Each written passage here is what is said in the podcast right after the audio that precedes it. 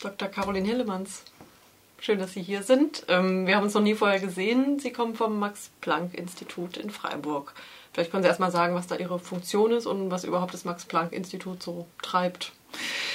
Ähm, meine Funktion am Max-Planck-Institut seit 2009 ist Wissenschaft, also ich bin wissenschaftliche Koordinatorin einer unserer Graduiertenschulen.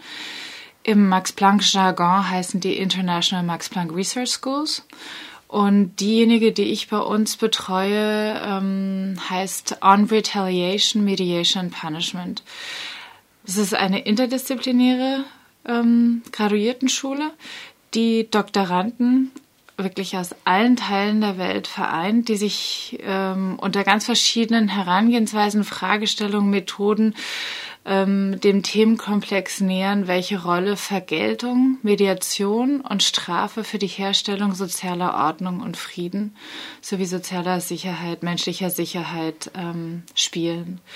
Wir arbeiten zusammen mit dem Max-Planck-Institut für Europäische Rechtsgeschichte in Frankfurt, dem MPI für ethnologische Forschung in Halle. Früher war auch noch das MPI für Völkerrecht und ausländisches öffentliches Recht in Heidelberg dabei.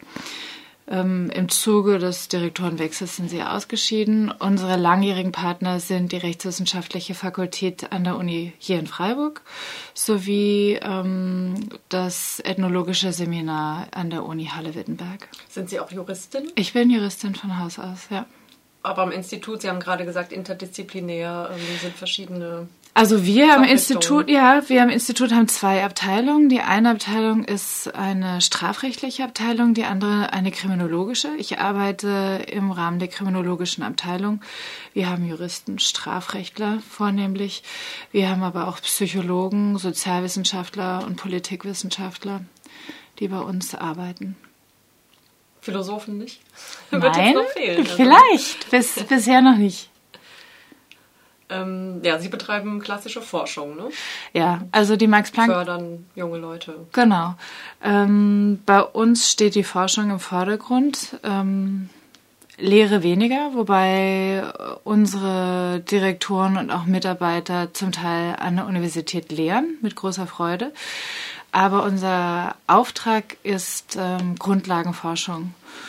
Und jetzt speziell in der Research School, die ich betreue, ähm, ja, da geht es um junge Menschen, die im Rahmen ihrer Doktorarbeiten sich der Thematik annehmen.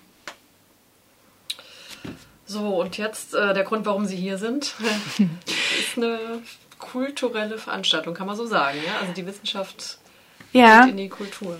Also es, es ist mal eine, eine, ganz, eine ganz andere Geschichte. Ich würde sagen, ich habe Ihnen so zwei ich würde sagen, Geschenke mitgebracht.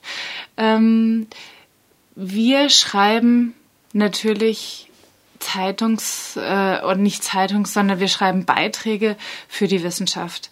Und unsere Zielgruppe sind in aller Regel unsere Kollegen. Ja, wir schreiben für die Peer Group.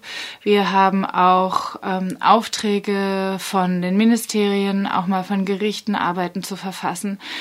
Was wir in der Regel bislang deutlich weniger gemacht haben, war unsere Wissenschaft in die breitere Öffentlichkeit zu tragen.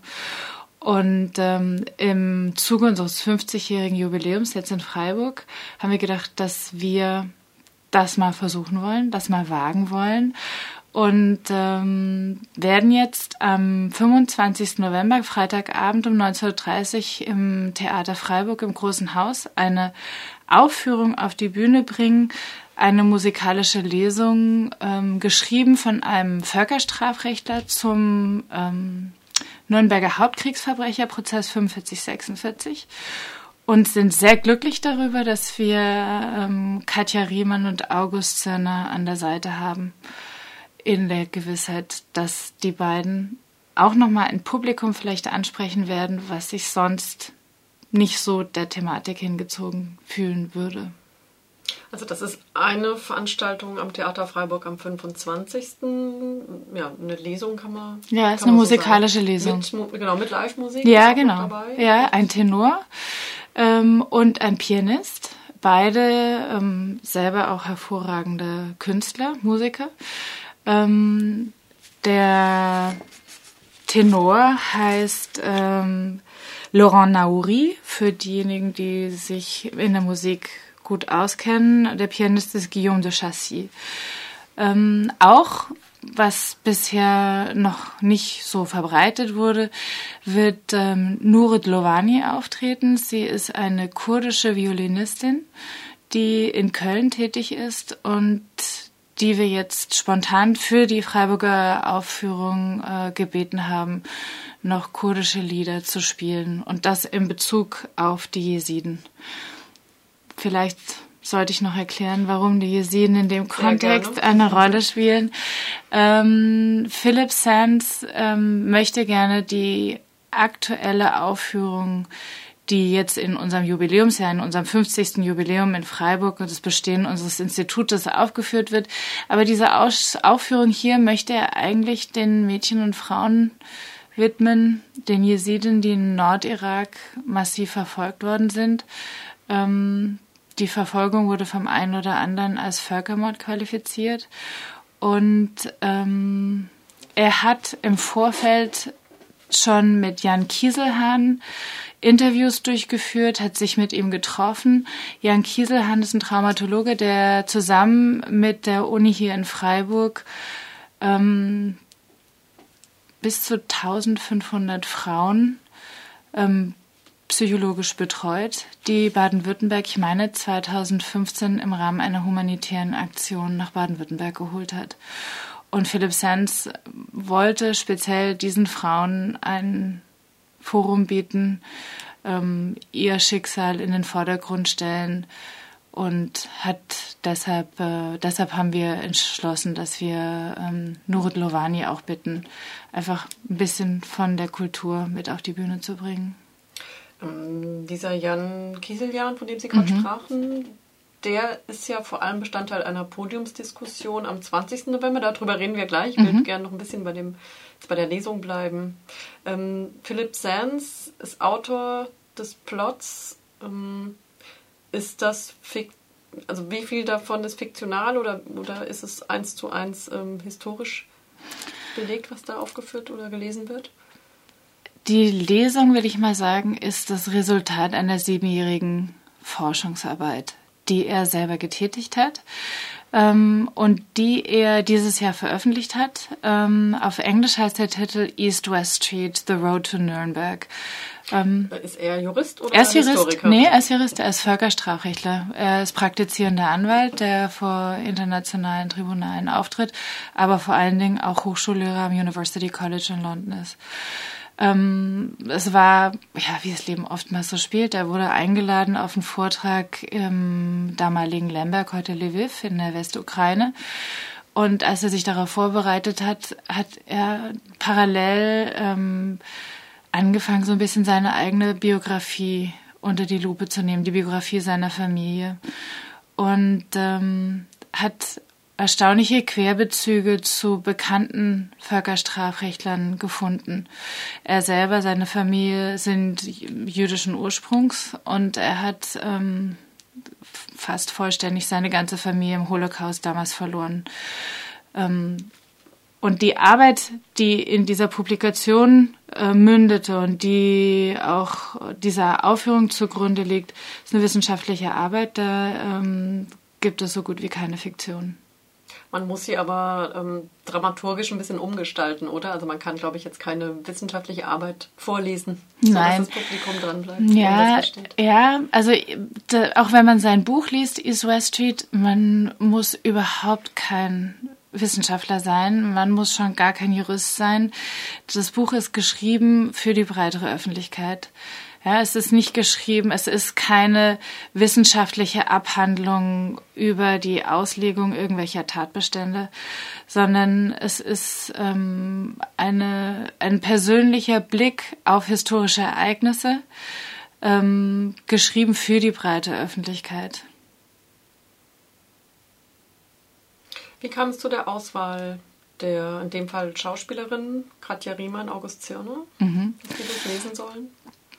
Ähm, Katja Riemann hat schon vor äh, ziemlich genau einem Jahr an der Aufführung in Nürnberg teilgenommen. Die fand im Just Nürnberger Justizpalast im Gerichtssaal 600 statt. In dem, das ist der historische Ort, in dem damals der Hauptkriegsverbrecherprozess 45-46 stattgefunden hat. Ähm, also sie arbeitet mit Philip Sands ähm, schon seit über einem Jahr zusammen. Das ist ihr persönliches Anliegen. Ähm, dadurch, dass wir gesagt haben, wir möchten in Freiburg die Aufführung auf Deutsch durchführen, fiel Philipp Sands als zweiter Sprecher aus. Und äh, Katja Riemann konnte August Sönner dann für diese Rolle gewinnen. Also über, über ihre privaten Kontakte im Prinzip. Ja. Weil das war so ein bisschen ja, die Frage für mich. Also Katja Riemann ist eine, auch Herr Zirner sind prominente Figuren. Wie kommt man dazu jetzt ausgerechnet die beiden? Und wie kommt man überhaupt an die dran? Das ist ja noch eine andere Frage. Kann man das überhaupt bezahlen? Ähm, also ich kann Ihnen, ich kann Ihnen verraten, dass die beiden das aus persönlichem Engagement machen.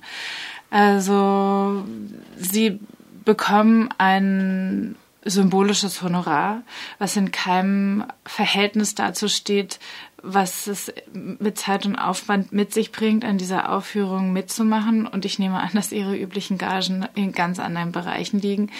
Ähm, ist es Ihnen ein persönliches Anliegen? Die Thematik ist für beide von Bedeutung, von Interesse. Ähm, und das ist Ihr Beitrag, ähm, Ihr kultureller Beitrag, Ihr persönlicher Beitrag, die Debatte an dem Thema wachzuhalten, zu befördern. Und ich kann es mir leider nicht ähm, auf mein Heft schreiben. Ich, es ist, ich, ich habe es nicht, ich habe die Kontakte zu Riemann und Zerner nicht, knüpf, nicht geknüpft. Das lief über Philipp selbst. Ähm, das Stück trägt den Titel Song of Good and Evil. Das haben wir, glaube ich, noch gar nicht gesagt. Mm -mm. Ähm, ja, ein Lied über das Gute und das Schlechte. Also es ist halt auch ja diese so ein bisschen ähm, ja fast schon reißerische Dichotomie gut und schlecht. Ne? Also was ist das überhaupt und gibt, ja, kann man das überhaupt klar benennen, das, das Richtige und das Falsche? Aber ich meine, das ist, glaube ich, auch so eine Grundfrage in der, in der Jura oder in der Philosophie.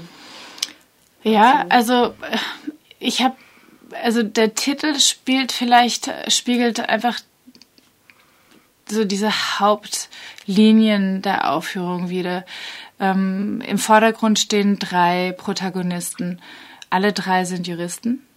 Zwei davon ähm, haben sich als Berater der Alliierten dafür stark gemacht, dass die Gräueltaten der Nazis vor Gericht gestellt werden.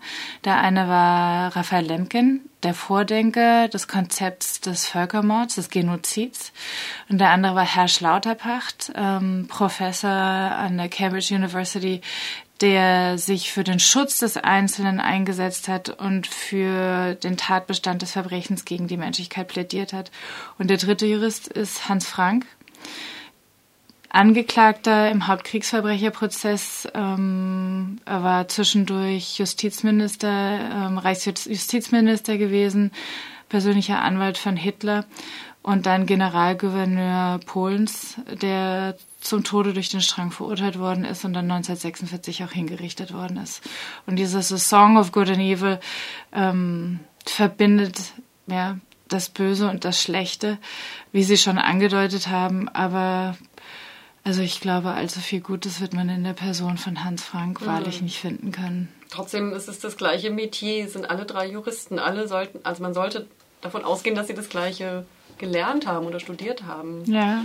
Und eigentlich mit einer, mit einer guten Intention in den Beruf reingeht, nämlich mit der Überzeugung, ich sorge für Gerechtigkeit. Aber eben, dass das wiederum so eine subjektive Auslegungssache dann, vor allem im Falle von diesem Frank ist. Ja, also ich, ich ja, ich glaube, das ist ähm, die, die eine der, dieser Fragen, inwieweit hat äh, Recht auch immer was mit Gerechtigkeit zu tun und wessen Gerechtigkeit, wessen Blickwinkel ist hier der entscheidende.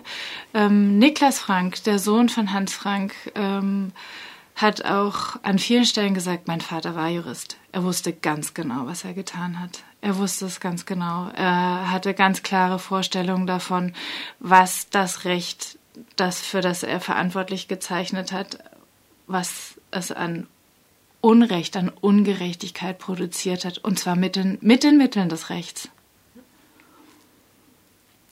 Das ist das Unvorstellbare daran. Ne? Ja, sollte man denken, aber ich meine, je nachdem, in, in welche Himmelsrichtung man blickt, das Recht ist oftmals oder hauptsächlich ein Instrument auch der Macht. Ja, das in das ist ein, eine Art und Weise, ähm, Polit ja, Politik wird in Recht geformt. Mhm. Und je nachdem, wer da am Zuge ist ähm, und welche Maßstäbe angelegt werden, muss Recht nicht zwangsläufig zur Gerechtigkeit führen. Mhm. Vielleicht eine ganz gute Überleitung jetzt zur Podiumsdiskussion, die jetzt am Sonntag, am 20. November um 11 Uhr im Winterer Foyer stattfinden wird im Theater Freiburg. Ähm, genau, vielleicht können Sie kurz erzählen, was da der Hintergrund ist und wer daran teilnimmt. Wir hatten uns als Max-Planck-Institut überlegt, dass wir gerne die Thematik auf andere Art und Weise auch nochmal auf die Bühne bringen wollen. Ähm, Im Vorlauf zur Aufführung ähm, und zwar über Wege und Mittel, mit denen wir eigentlich sehr gut vertraut sind, nämlich in Form einer Podiumsdiskussion. Diese hier ähm, wird veranstaltet im Format eines Max-Planck-Forums. Das macht die Max-Planck-Gesellschaft sehr gerne. Ähm, über alle Sektionen hinweg zu allen möglichen Themen, die für die Öffentlichkeit von Interesse sein könnte. Und das Max-Planck-Forum ist jetzt hier in Freiburg zu Gast. Ähm, der Titel lautet Untaten im Namen des Staates, wie Sie schon gesagt haben, Sonntag, 20.11., 11 Uhr im Winterer Foyer. Hier ist der Eintritt frei. Es ist ein interdisziplinär besetztes Podium. Ähm, Professor Hans-Jörg Albrecht, Leiter der kriminologischen Abteilung, Direktor an unserem Institut, wird daran teilnehmen. Er ist Strafrechtler und Kriminologe sowie Herr Professor Albin Eser, Emeritus an unserem Institut. Herr Eser war Adlitemrichter am Jugoslawien-Tribunal. Was bedeutet Adlitem? Adlitemrichter heißt, dass er einem bestimmten Verfahren zugeordnet worden ist. Ähm, Zusätzlich haben wir noch Hildegard Oetz-Retzlaff. Sie war über, ich meine, zwei Jahrzehnte ähm, Vertreterin der Anklage und war auch in Großverfahren beteiligt, wie gegen Karadzic und Milosevic. Dann haben wir einen Historiker, und zwar Jan Eckel. Er ist ähm, Krisen- und Konflikt- und Friedensforscher, unterdessen an der Universität Tübingen und schließlich noch ein Psychologe, Traumatologe an der Dualen Hochschule ähm, Villingen-Schwenning, Jan äh, Kieselhahn, von dem wir bereits vorhin schon gesprochen haben. Wie kam es zu dieser Auswahl? Wir waren bemüht, die Fragestellung der Makrokriminalität, ähm, also des Umgangs der Aufarbeitung von Massengewalt, ausgehend meistens von Staaten, Unrechtsregimen, aber auch äh, Terrororganisationen von verschiedenen Blickricht Blickrichtungen zu beleuchten. Wir wollten nicht ähm, 44, äh, 45, 46 stehen bleiben beim Hauptkriegsverbrecherprozess, sondern wollten den Blick bis in die Gegenwart ziehen. Und ähm, versprechen uns von dieser Zusammensetzung ein interessantes Gespräch, was nicht jetzt im Klein-Klein der Juristerei stehen bleibt, sondern eben den Kriminologen und den Psychologen und den Historiker auch zu Wort kommen lässt. Und die Leitfrage der Veranstaltung ist dann so ein bisschen, was kann das Völkerrecht überhaupt leisten? Genau. Und inwiefern ist es auch legitimiert? Ich meine, das, was, worüber wir eben gesprochen haben. Ja, ähm, auch die Fragen könnte ich mir vorstellen, was erwarten die Opfer davon?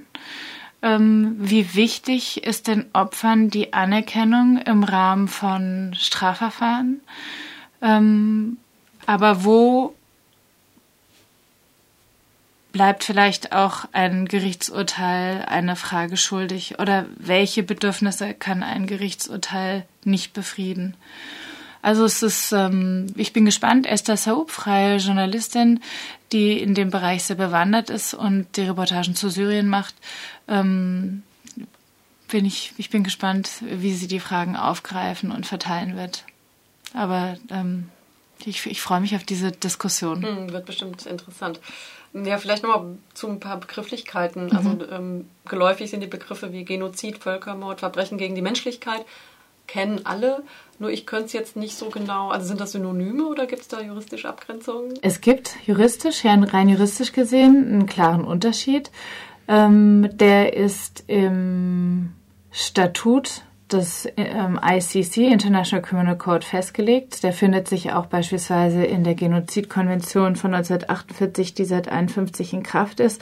Völkermord, Genozid sind äh, Synonyme.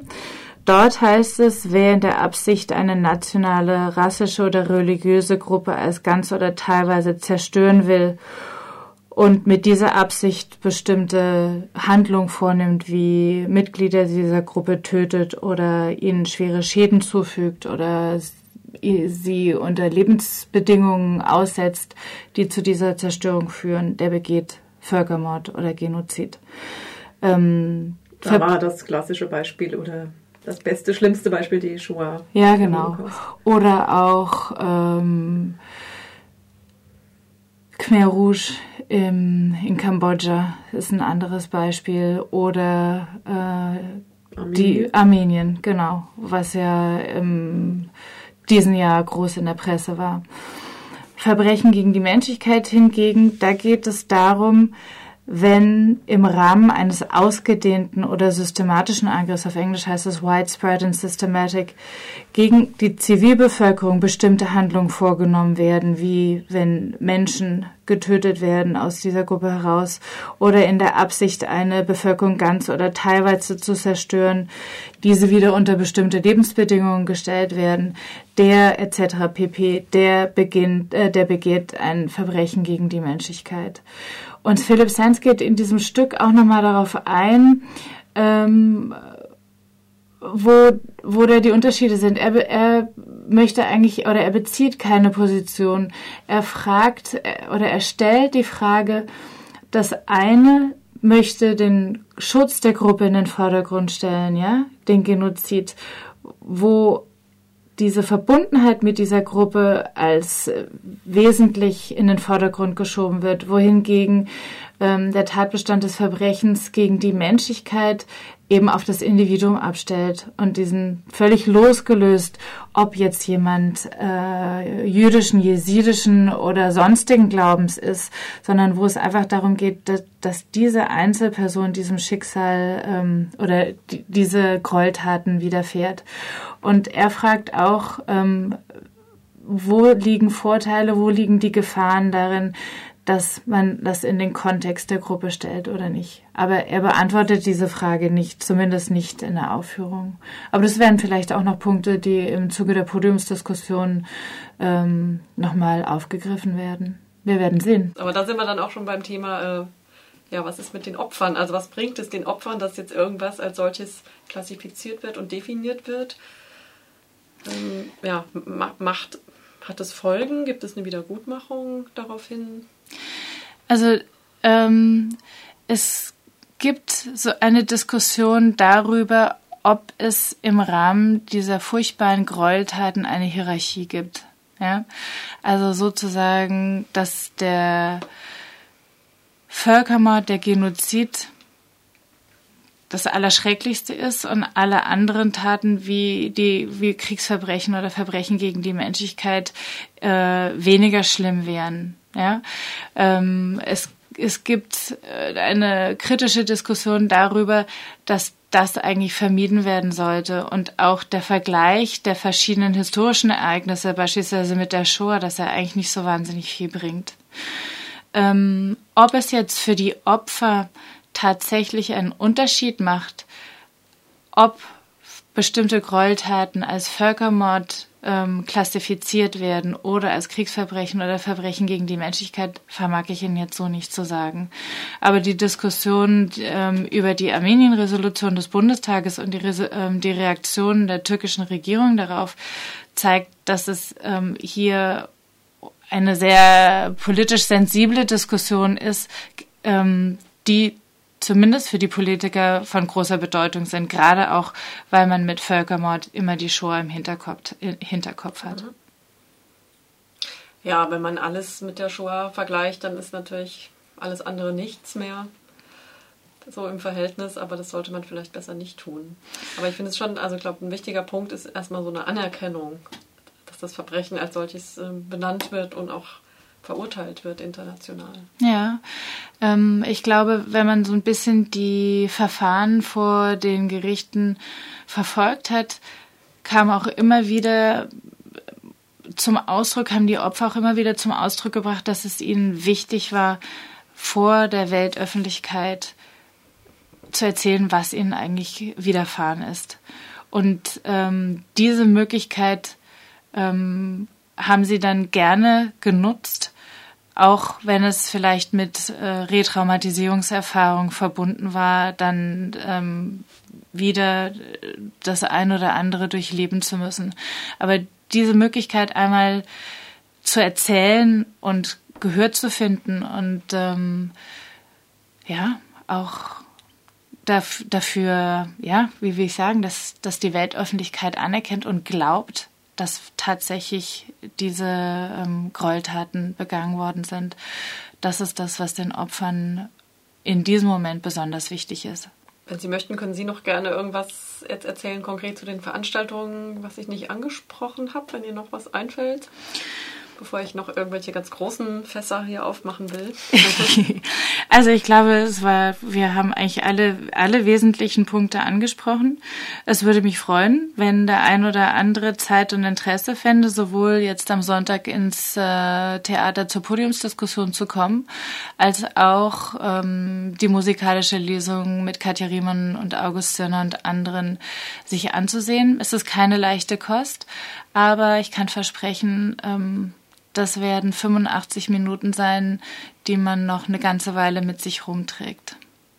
Die Podiumsdiskussion am Sonntag, der Eintritt ist frei. Ja. Allerdings sollte man sich vorher anmelden. Ja, also es wäre prima, wenn sich äh, der ein oder andere anmelden wollte, damit wir einfach ähm, vorausplanen können. 250 Personen passen ins Winterer Foyer. Äh, wir haben schon viele Anmeldungen bekommen. Es sind noch einige wenige Plätze frei. Und die Lesung wird was kosten? Die Lesung wird was kosten. Studenten äh, und auszubildende Schüler zahlen 8 Euro. Ähm, die normalen Karten sind in verschiedene Kategorien unterteilt. Ich meine, die eine Karte oder die eine Kategorie ist zu 18 Euro zu erstehen und die andere für 27 Euro. Also die ganz klassischen Theaterpreise. Genau. Unsere ganz oder die ganz normalen Theaterpreise. Okay. Ja, ich danke Ihnen sehr, dass Sie hier waren, Frau Hillemanns. Und ähm, viel Erfolg und ich hoffe, dass es Schule macht und dass es öfter diese Kooperation noch geben wird. Ja, das würde mich sehr freuen. Und haben Sie vielen herzlichen Dank für Ihr Interesse daran.